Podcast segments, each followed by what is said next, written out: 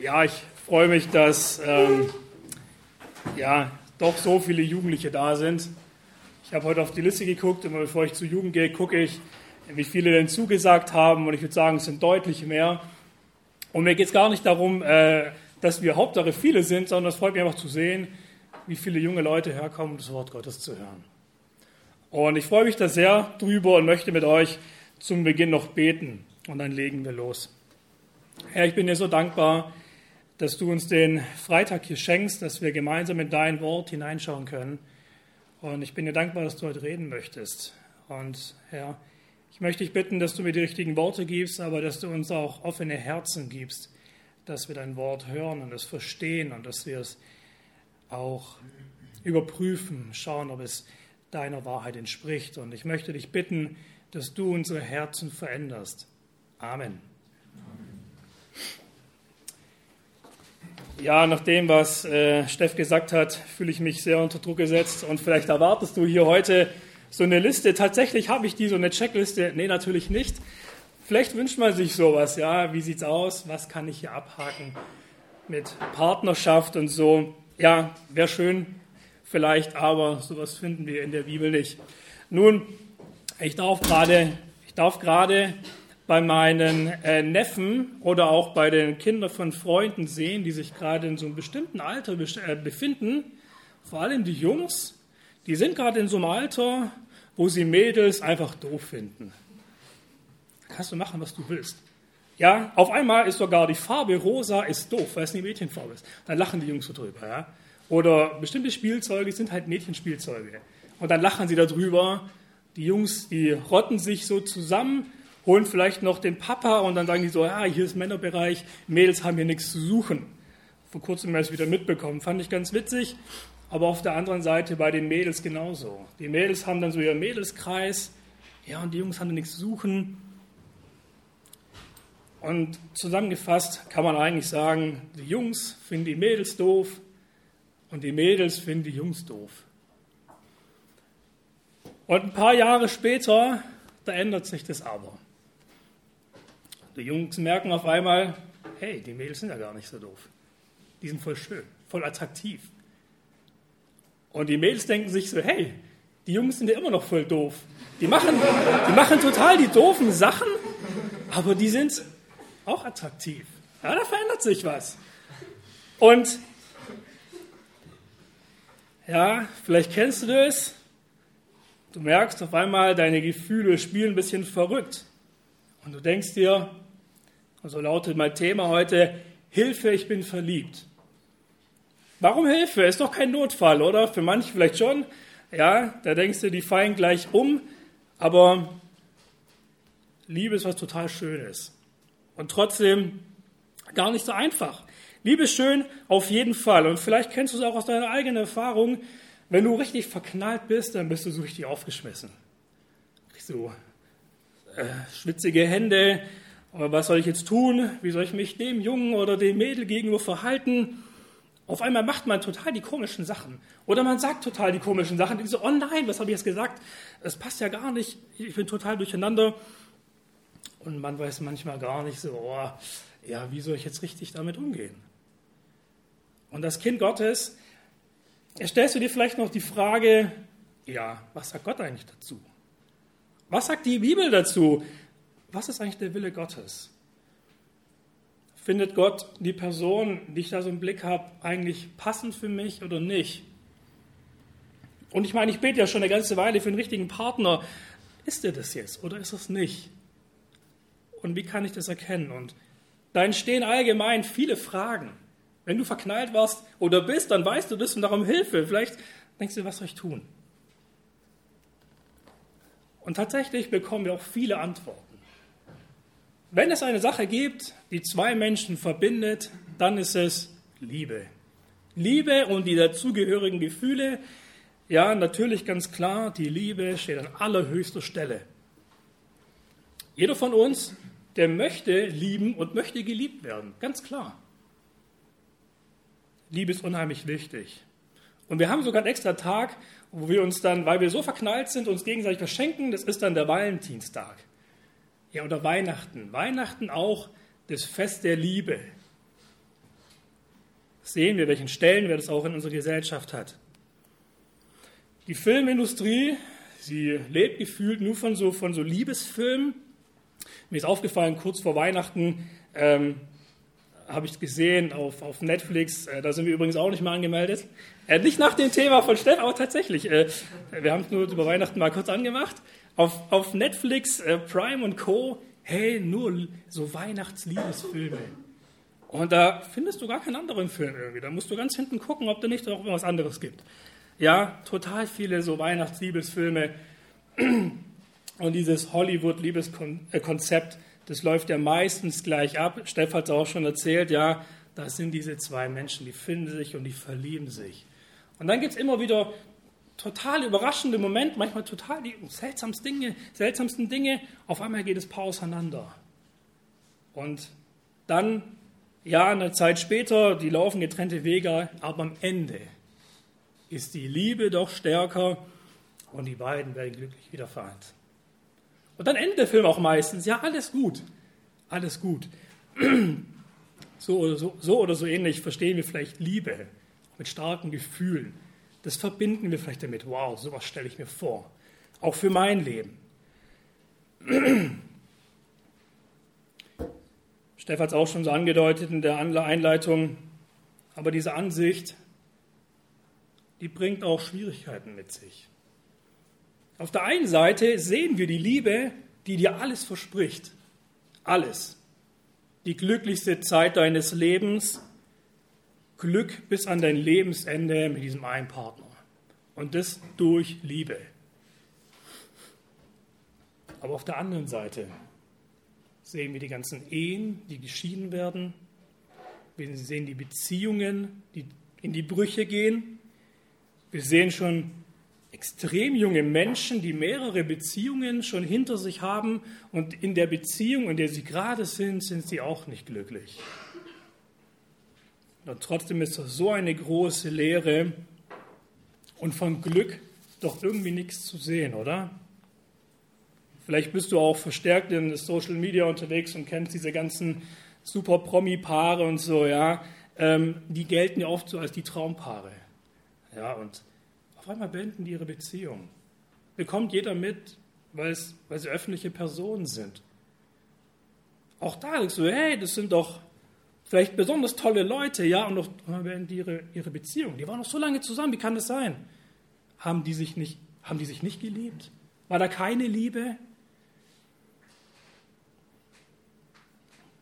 Und die Liebe, die spielt nicht nur eine riesige Rolle in der Welt, sondern tatsächlich auch in der Bibel. Die Liebe hat eine ganz besondere Stelle oder Stellenwert in der Bibel. Angefangen bei der Bibelstelle, so sehr hat Gott die Welt geliebt. Wir fangen schon an, wir sehen die Liebe oder Liebe deinen Nächsten wie dich selbst. Männer, für uns eine wichtige Stelle, wenn ihr heiratet. Epheser 5, 25, Männer, liebt eure Frauen. Die Bibel ist voll von Liebe und die Bibel sagt sogar, Gott selbst ist Liebe. Es hat einen unheimlich wichtigen Stellenwert. Wir brauchen unbedingt Liebe, ganz wichtig.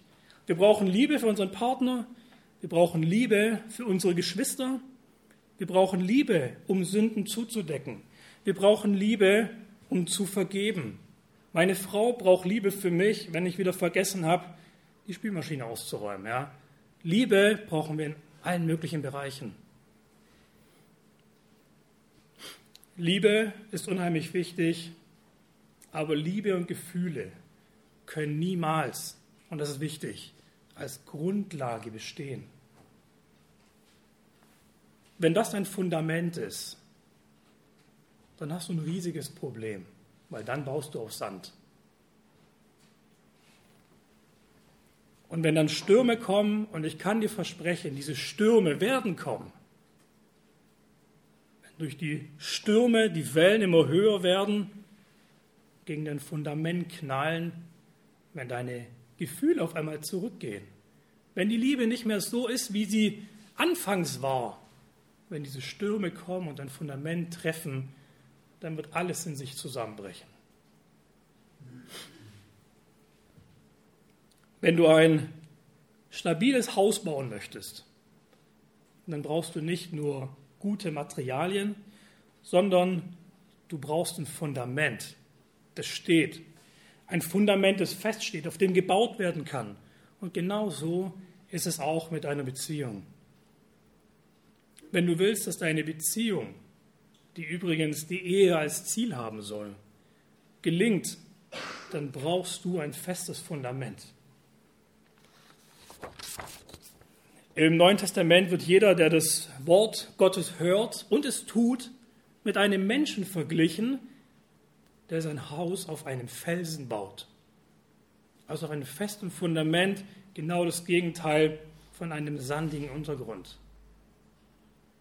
Ich möchte mit euch einen Text lesen oder einen Vers lesen, den ich mir noch herausgesucht habe, wird oft auch in Verbindung gebracht ähm, ja, mit so einem Thema. Schlag mal auf 2. Korinther 6, Vers 15. 2. Korinther 6, Vers 15.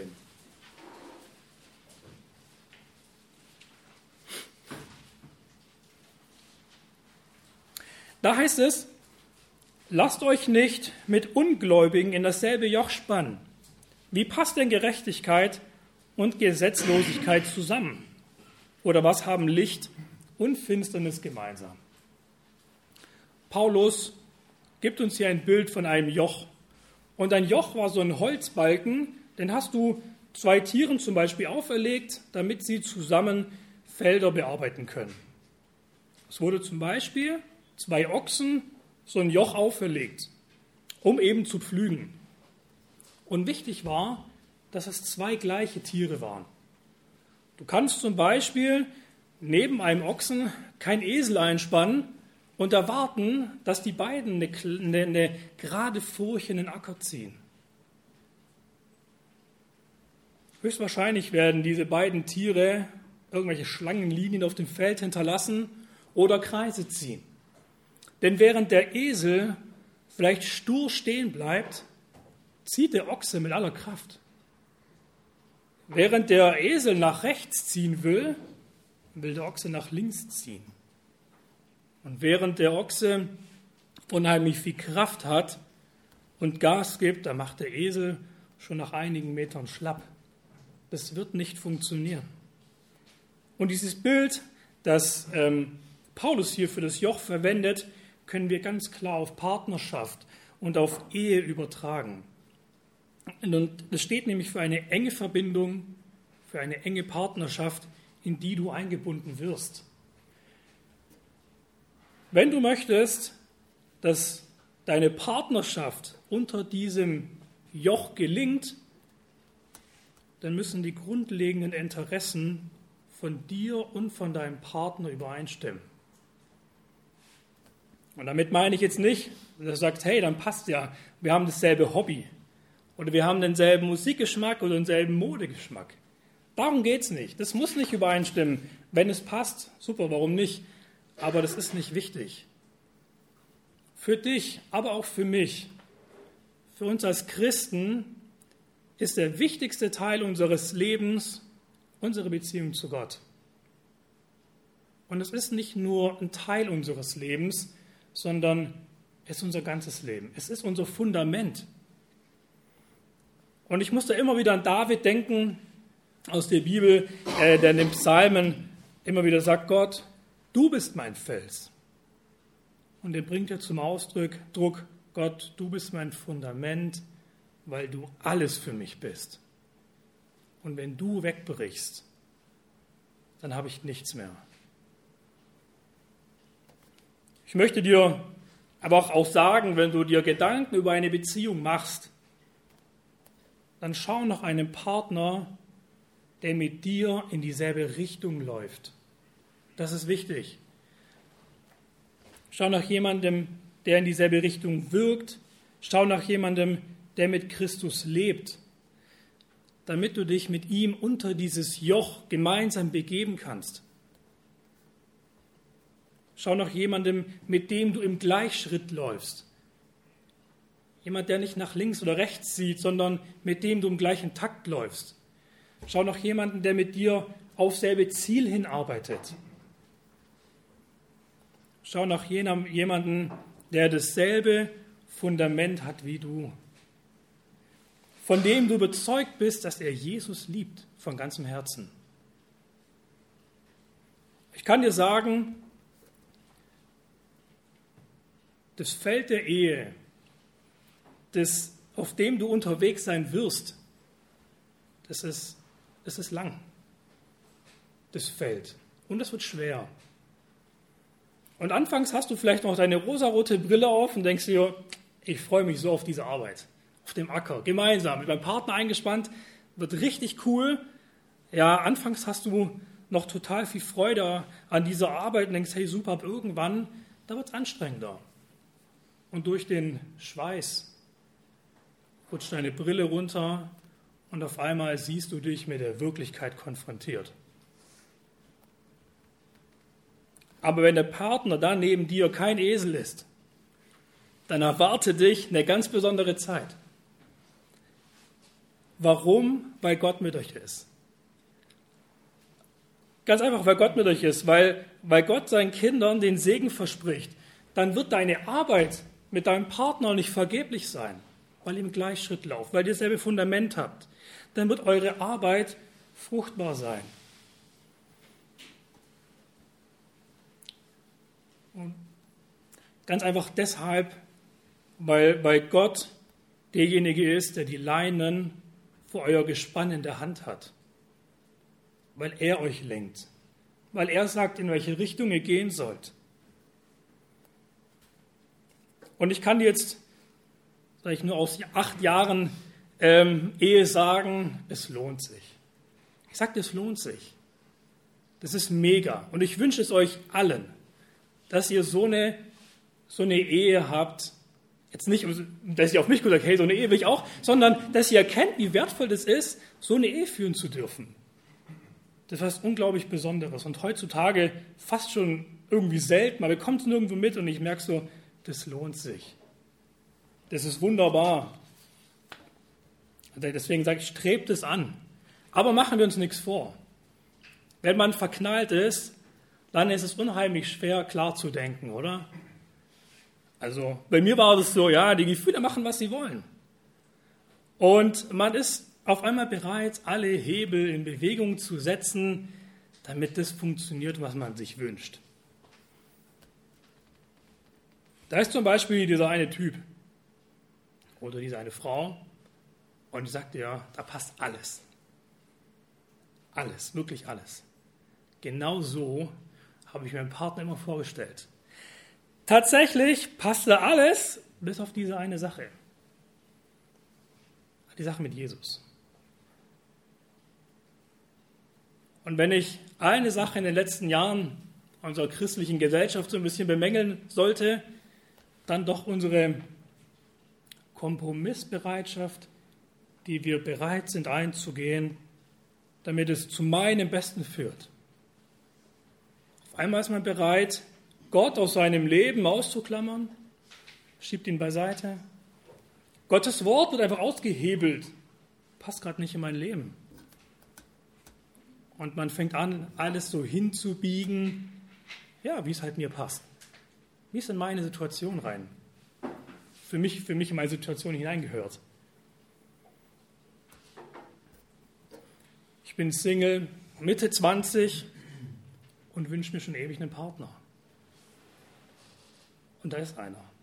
Da ist jemand und er ist tatsächlich von Gott gar nicht abgeneigt. Er ist, er ist offen für Gott. Oder da ist dieser junge Mann, hey, Papa mag ihn auch voll gut, ja, der findet ihn mega sympathisch und ähm, wir lieben uns. Und ab und an kommt er auch in die Gemeinde. Oder da ist diese junge Frau, sie sagt, sie ist Christ. Und der Glaube spielt auch bei ihr und bei ihren Eltern schon eine Rolle, also kommt sie auch aus einem christlichen Elternhaus.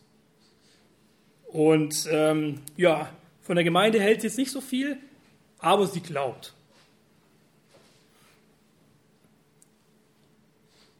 Und ich möchte das sagen, kann sein, dass du auch mal in eine solche Situation hineinkommst, wo du merkst, eigentlich passt es nicht. Eigentlich passt nicht. Und es fällt dir schwer und ich möchte sagen, die Frage lautet dann, wem gehört deine Liebe? Wem gehört deine Liebe? Wie es der Text aus 2. Korinther sagt, du kannst dich nicht mit einem Ungläubigen einlassen.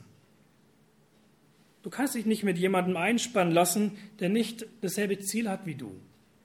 Der sagt, was hat denn das Licht und was haben die Finsternis gemeinsam? Glaube, sagt jeder gar nichts. Das passt nicht zusammen. Und genauso kannst du deine Liebe nicht Gott schenken und genauso sagen, hey, ich liebe die Welt. Das passt nicht zusammen. Und ich möchte das sagen, weil mir das Thema sehr wichtig ist. Und je, am Anfang dachte ich mir so, oh, Thema, so ein Thema Partner habe ich nie gemacht. Bin gespannt, was mich da erwartet. Ich weiß noch gar nicht, was ich sage. Und je mehr ich mich damit beschäftigt habe, desto wichtiger ist es mir auf einmal geworden. Ich habe mich damals in meiner Jugendzeit sehr viel mit dem Thema beschäftigt tatsächlich. Mir war es wichtig. Ich habe mich mit Partnerschaft und mit Ehe beschäftigt. Mich hat interessiert, worauf soll ich achten? Was ist für mich wichtig? Wie finde ich die richtige Frau? Wie treffe ich eine weise Entscheidung? Und ich kann dir sagen, in meinem Freundeskreis, äh, da war ich einer der Letzten, der geheiratet hat. Also habe ich die meisten Freunde von mir gesehen, wie sie geheiratet haben. Und ich habe gesehen, wie sie gute Entscheidungen getroffen haben, wie sie Gott vertraut haben wo ein festes Fundament war, wo starke Ehen und starke Familien daraus entstanden sind. Das habe ich gesehen, das habe ich angespornt. Aber ich musste auch sagen, ich habe auch Freunde gesehen, die kein Fundament hatten, die auch hier in der Gemeinde waren, die haben falsche Entscheidungen getroffen, die sind ihre eigenen Wege gegangen, die haben ihr Ding gemacht. Und ich kann dir sagen, die Ehen sind nach kurzer Zeit in die Brüche gegangen. Und es tut weh, das mit anzusehen, wie sich die Ehen von Freunden trennen, wie es kaputt geht. Und das Schlimme ist auch noch, natürlich auch mit diesen Konsequenzen musst du leben, wie Steff das gesagt hat. Das ist keine Entscheidung, wo du sagst, ah, mit meinen Sneakers, Mist, hätte ich doch lieber die andere Farbe genommen. Hey, das ist eine Entscheidung fürs Leben. Das ist nicht so, dass du mal kurz deinen Partner wechseln kannst. Heutzutage vielleicht, aber darauf will ich gar nicht hinaus. Das ist völliger Blödsinn. Wir sehen, dass das gar keinen Sinn macht, dass es nicht glücklich macht. Und daher ist es auch mein Anliegen, dass ihr, was die Partnerwahl angeht, gute und weise Entscheidungen trefft. Das ist unheimlich wichtig, dass Gott euer Fundament ist und dass ihr bei der Entscheidung bei dieser Entscheidung, aber auch bei anderen Entscheidungen eures Lebens, dass ihr euch von Gott führen lasst. Das ist wichtig. Gott weiß genau, was für dich am besten ist, nicht du. Gott sagt es im Psalm 32, Vers 8. Hier sagt Gott über sich selber, sagt er, ich will dich belehren und ich zeige dir den richtigen Weg. Ich will dich beraten und ich behalte dich im Blick.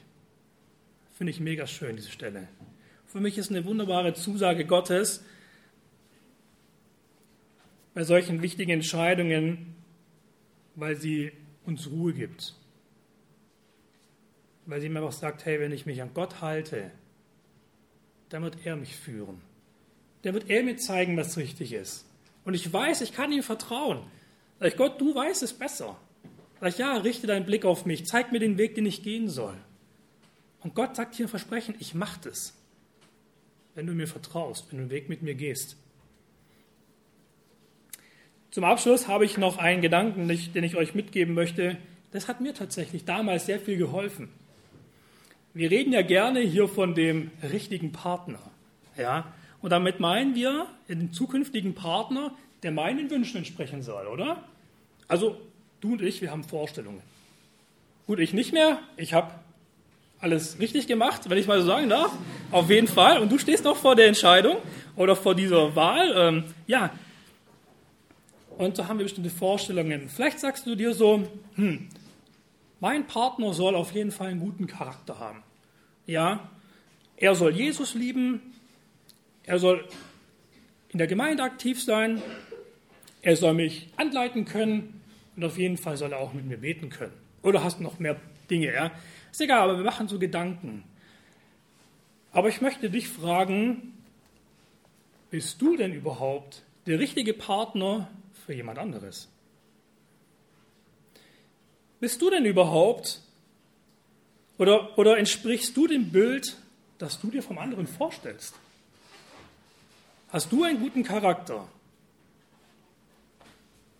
Liebst du Jesus? Bist du aktiv in der Gemeinde? Kannst du anleiten? Ich habe mal so ein Zitat vor kurzem gehört, das fand ich richtig gut. Es geht nicht darum, die beste Person zu heiraten, sondern die beste Person zu sein.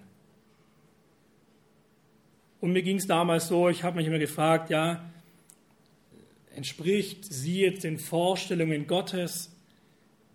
Und irgendwann habe ich dann gesagt, hey, Moment mal, ich muss mir die Frage stellen, entspreche ich den Vorstellungen Gottes? Sprich ich überhaupt den Vorstellungen Gottes? Und wie sieht es wirklich in meinem Leben aus?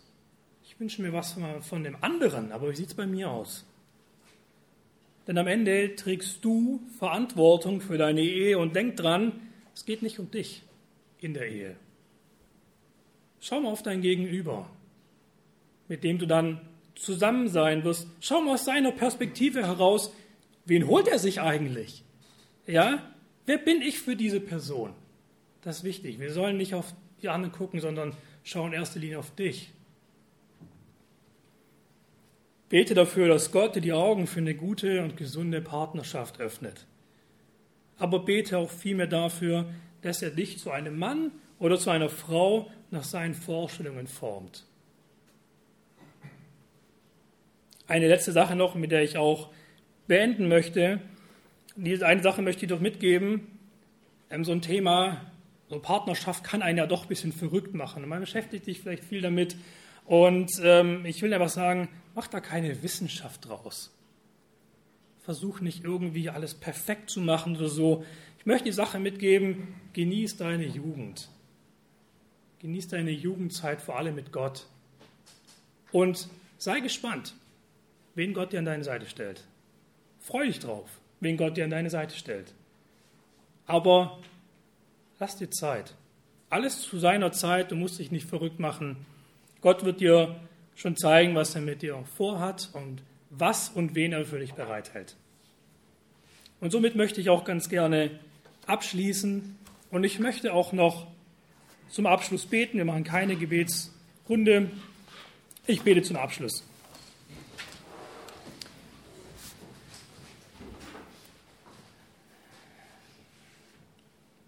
Herr, ich möchte dir Danke sagen, dass du uns kennst. Du kennst unser Herz und du siehst auch, mit wie vielen ja, Dingen wir zu tun haben, wie viele Entscheidungen wir treffen müssen. Ja, und das sind so wichtige Entscheidungen dabei, wie auch die, die Partnerwahl. Ja, viele von hier stehen einfach noch davor und müssen einfach gute und weise Entscheidungen treffen. Und ich möchte einfach für jeden Einzelnen beten, dass du in jedem Leben das Fundament bist. Herr, dass wir dein Wort lesen, dass wir es verstehen und dass wir unser Leben auf dir bauen. Ich möchte dich bitten, dass du jedem Einzelnen von dir einfach auch einen Partner an die Seite stellst, Herr, der dich liebt. Ich möchte dich bitten, dass du jeden von uns auch hinterfragen lässt, wie es auch bei uns selber aussieht, ob wir auch ein guter Partner wären für eine andere Person. Herr, helf uns unsere Zeit, die, die junge Zeit, die beste, die beste Zeit unseres Lebens, Herr, für dich zu nutzen, dir zu vertrauen, Herr. Und du wirst für den Rest sorgen, Du wirst Partnerschaften schenken. Du wirst auch die Augen für die richtige Person öffnen, Herr. Das hast du versprochen, dass du ein Auge auf uns hältst und dass du uns den Weg zeigen wirst, den wir gehen sollen. Ich möchte dich bitten, dass du uns hilfst, dir zu vertrauen in dieser Angelegenheit. Herr, mache du uns zu Männern und zu Frauen, die dir nachfolgen, die dich lieben von ganzem Herzen. Amen.